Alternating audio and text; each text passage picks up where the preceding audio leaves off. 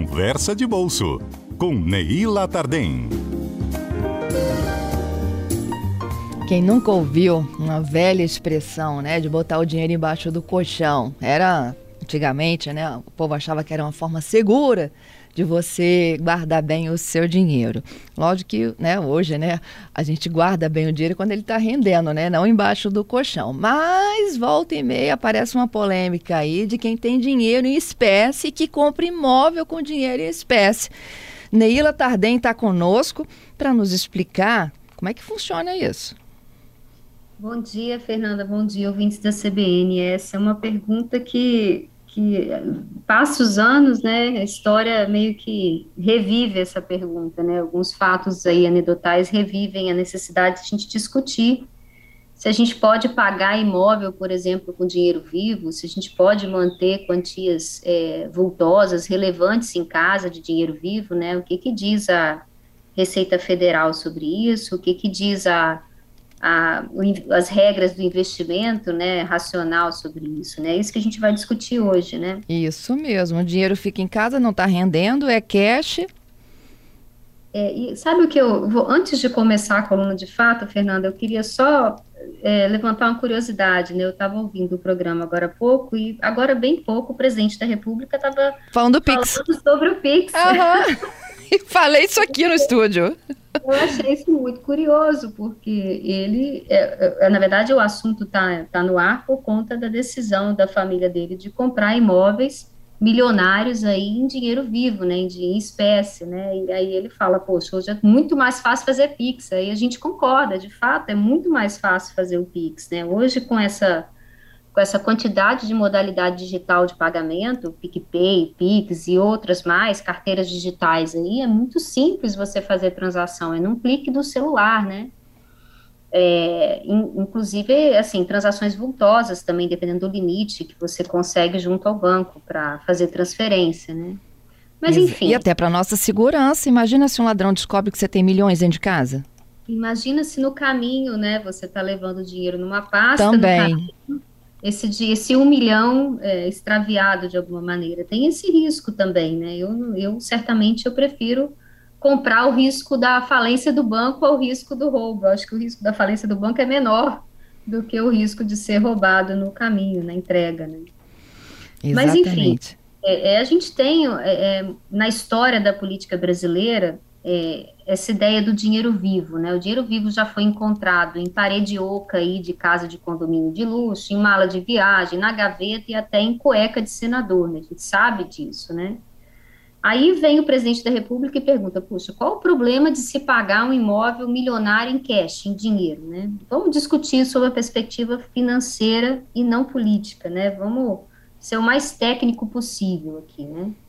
Essa decisão de você guardar dinheiro vivo em casa, é, basicamente você está deixando de ter a rentabilidade desse capital se ele tivesse investido na rede bancária, em algum produto financeiro, e você também está perdendo o poder de compra, porque a inflação está corroendo ali esse, esse capital. Né? Então, só para fazer uma simulação, vamos supor que você tenha prestado algum tipo de serviço que custou um milhão, você recebeu um milhão de receita de serviços em dinheiro vivo, em dinheiro espécie. Você tomou a decisão de pegar esse dinheiro e guardar na gaveta por um mês, tá? Se esse dinheiro fosse aplicado no momento do recebimento a um produto financeiro aí, um título de renda fixa que pague 0,8% ao mês aproximadamente, você estaria ganhando uma rentabilidade de 8 mil reais em um mês, em cima do principal. É, fora isso, tem a inflação, IPCA acumulado nos últimos 12 meses é de 10% ao ano, né? Embora tenha tá, tá caindo, né, a tendência é um pouquinho de queda ou estabilidade, mas a inflação acumulada nos últimos 12 meses ainda é muito alta, né? Então, assim, em resumo, guardar dinheiro no colchão, no cofre domiciliar, na gaveta, na parede, na cueca por um bom tempo é perder rentabilidade, né? Se você tivesse deixado esse um milhão parado na parede ali por um ano, você estaria perdendo 100 mil reais aí de rentabilidade no período, aproximadamente, tá? Já estaria comprando quase um novo apartamento. É, acho que 100 mil para comprar um apartamento hoje, nos preços de hoje, está complicado, mas é, o efeito do juro composto, né? Você tem 1 milhão e 100 no final do período, você não vai ter 1 milhão e 200 no final do período 2, você vai ter mais do que isso, porque vai capitalizar sobre um montante maior. Então, é, é, é assim, o que, que passa na cabeça da pessoa que tem educação financeira, deixa eu fazer essa ressalva, uma pessoa que tem consciência do custo de oportunidade de capital, que tem consciência do, do atual patamar de juros e da inflação. O que, que passa na cabeça de uma pessoa que é culta no sentido de educação financeira, né? Poxa, é, eu vou pagar bem menos imposto se esse dinheiro não for declarado, né? É basicamente isso, porque o dinheiro vivo, ele não tem pai nem mãe, basicamente, né? Você transacionar dinheiro vivo é você deixar uma movimentação fora do sistema financeiro nacional. Não tem nada de ilegal em transacionar com dinheiro vivo. Porém, esse hábito dificulta muito o trabalho da Receita Federal no cruzamento de dados. Né? O leão ali precisa saber a origem e o destino do dinheiro para que a gente possa, para que eles possam tributar o dinheiro, né? Então, o dinheiro espécie é um dinheiro órfão, né? A gente não sabe de onde veio, para onde vai, enfim. De 2018 para cá, é, a Receita Federal é, disse que, olha, se você recebeu por um, uma prestação de serviço ou venda de produto ou aluguel, qualquer, qualquer que seja a origem, é, acima de 30 mil, 30 mil reais ou mais, você precisa declarar essa transação ao fisco, esse recebimento de dinheiro, fisco, dinheiro vivo ao fisco. Uhum. Tem uma declaração específica para isso, que é DME, Declaração de Operações Liquidadas com Moeda e Espécie. Ela precisa ser feita, acho que no mês subsequente tem uma obrigação acessória bem específica. E quem não fizer está é, tá sujeito a uma multa aí de, pode ser de 500 reais por mês, dependendo da, da classificação, ou de 1.500 reais por mês. Mas cá entre nós, Fernanda, é muito difícil acreditar na eficácia dessa medida, né? É, a gente tem que pensar se não é a hora mesmo de endurecer, de fato, o cerco das transações com dinheiro vivo. Por quê? Essa falta de, de, monitoramento sobre a origem e destino do dinheiro, ela abre caminho para operações ilícitas, como lavagem de dinheiro, é, laranjas, e coisas que a gente sabe que a história econômica e política do, do Brasil tem, né, muitos fatos decorrentes desse tipo de conduta. Então, abre caminho para a sonegação fiscal, né, e não faz realmente sentido no mundo de hoje a gente ter uma tecnologia tão avançada para transação financeira e a gente continuar pagando dinheiro vivo. Não faz sentido, né? Então fica aí a reflexão, né? É, é, tem uma perda, obviamente, de rentabilidade por você deixar seu dinheiro parado, de inflação. Aí a pessoa pensa qual é o custo e qual o benefício da decisão, né? O benefício é a sonegação, o custo é a perda da rentabilidade, qual dos dois é o, é o maior. Aí o regulador tem que entrar e mudar essa relação custo-benefício, ela tem que tornar o custo do, da sonegação maior do que é, o custo de você estar tá, é, operando de forma lista, né? É. Então, isso cabe à regulação fazer, né? No imposto de renda, Neila, a gente tem que declarar o dinheiro espécie, né? Ele é aparece. Acima, acima de 30 mil, é, você, o, os políticos, em especial, eles têm que fazer uma declaração de patrimônio, né? É, bem específica, né? Fazem declaração lá na época da eleição, isso vem à tona, a mídia divulga, enfim, e tem lá quanto dinheiro você tem guardado em casa, né? É, e, e assim, é, é difícil você encontrar hoje pessoas que declarem que tem dinheiro guardado em casa. Muito difícil. Então, parece que não tem muita lógica. Você não tem dinheiro guardado em casa, como é que você paga imóveis em milhões de reais, né? É, e é difícil provar, é, encontrar também que houve alguma ilegalidade aí. Vai ser um trabalho complicado, mas é no mínimo suspeito, concorda comigo? Sim. É no mínimo suspeito que você esteja fazendo transações tão vultosas, milhões de reais em dinheiro em espécie com o mundo que a gente está hoje, com as facilidades que a gente tem de, de pagamentos digitais hoje. Pois é, tem uma pergunta aqui do um ouvinte nosso, Gerson, que ele pergunta o seguinte: é, guardar dólares, o raciocínio é o mesmo? Afinal, também é um investimento? Olha, é o mesmo, tá? É, inclusive, essa legislação válida desde 2018, ela é válida para real e moeda estrangeira também tá? Ela não é válida só para moeda doméstica, ela é válida também para qualquer moeda estrangeira, você tem que declarar, né?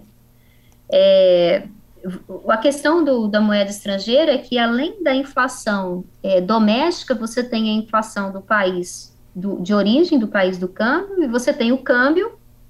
Então, você tem mais preços relativos aí que podem influenciar na, na desvalorização ou na valorização da moeda doméstica, entendeu? Você tem uma conta ainda mais complexa para fazer.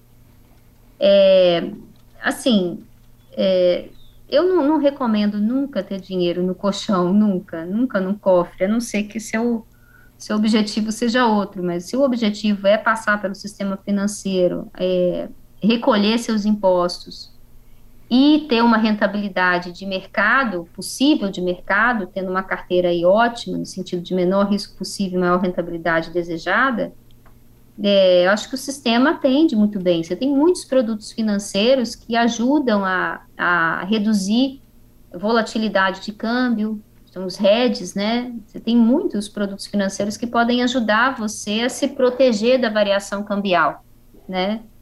É, se você, por exemplo, é um exportador, você recebe em dólar, né? O seu risco é que o dólar desvalorize, porque você vai ganhar menos, né? Então, você pode fazer um hedge no mercado financeiro para tentar travar o câmbio e não perder se o dólar cair. A mesma lógica para o importador, né? Se você é um importador, o seu risco é que o dólar suba, porque o seu custo de aquisição de um produto estrangeiro fica muito maior. Então, você consegue também fazer rede cambial no mercado financeiro para travar o preço naquela operação que você contratou e se proteger dessas oscilações, né?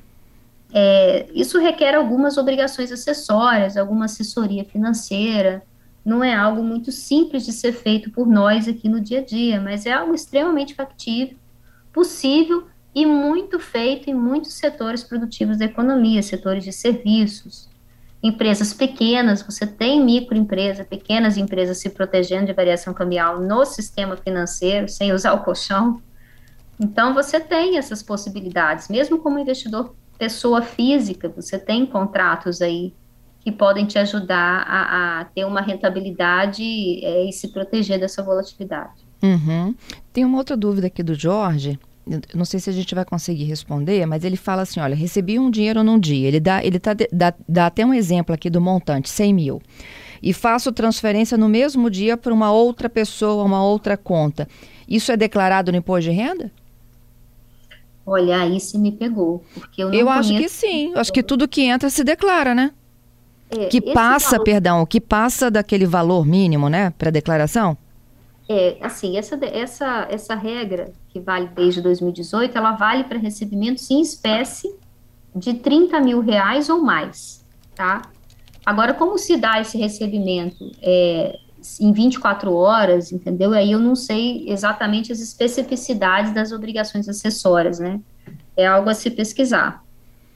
Entendido. Eu vou pedir até para a Receita aqui, os auditores que estão sempre conosco, nos ajudarem. Ele também não mencionou o ouvinte sem espécie ou não. Aí eu peço que esse ouvinte que mandou a pergunta, vol Jorge, né? Uhum. Ele volte a explicar melhor aí a, a, a situação dele para que a gente possa ajudar corretamente.